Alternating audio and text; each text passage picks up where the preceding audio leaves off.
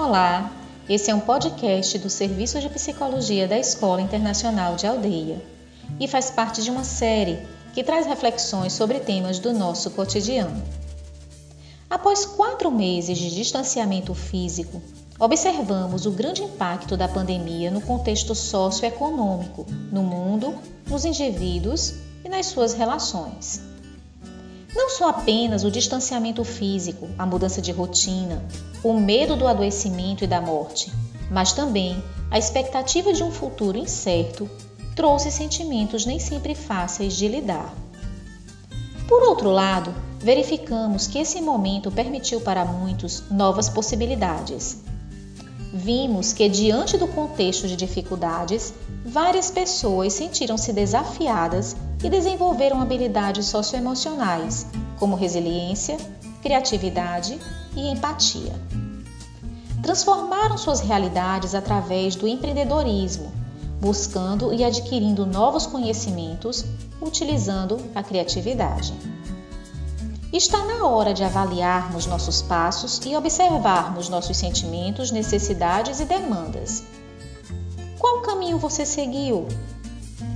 Quais estratégias você pensa utilizar daqui para frente, já que estamos vivendo um período de saída do isolamento social? Momento cheio de expectativas e talvez cheio de medo e ansiedade, não é mesmo? Este é um tempo que requer esforço, muita prudência e equilíbrio. Sendo assim, que tal considerar essas recomendações? Tente viver um dia de cada vez. Procure não criar grandes expectativas a respeito do que você vai vivenciar. Pense de forma objetiva. Seja positivo. Procure ver e abordar os problemas sobre outros ângulos. Você pode começar utilizando a imaginação. Ela ajuda a expandir as possibilidades. Evite o excesso de informações. Imponha limites identifique suas áreas de interesse e filtre conteúdos. Higienize a mente.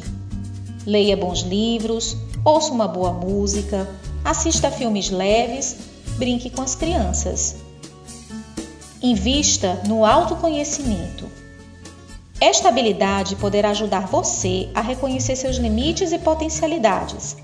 Lembre-se, ela pode ser desenvolvida individualmente na relação com o outro ou com a intervenção de um profissional. Fique atento.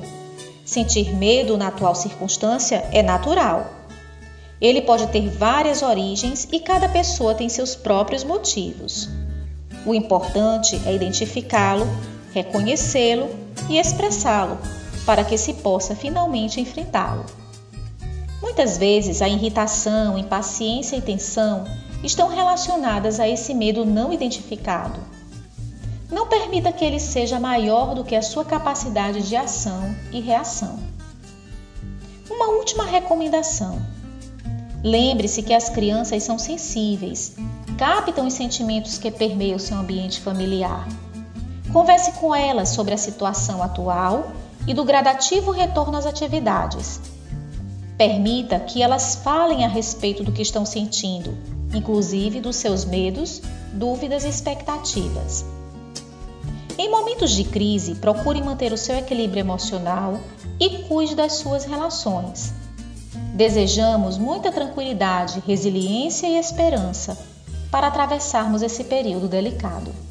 Um forte abraço!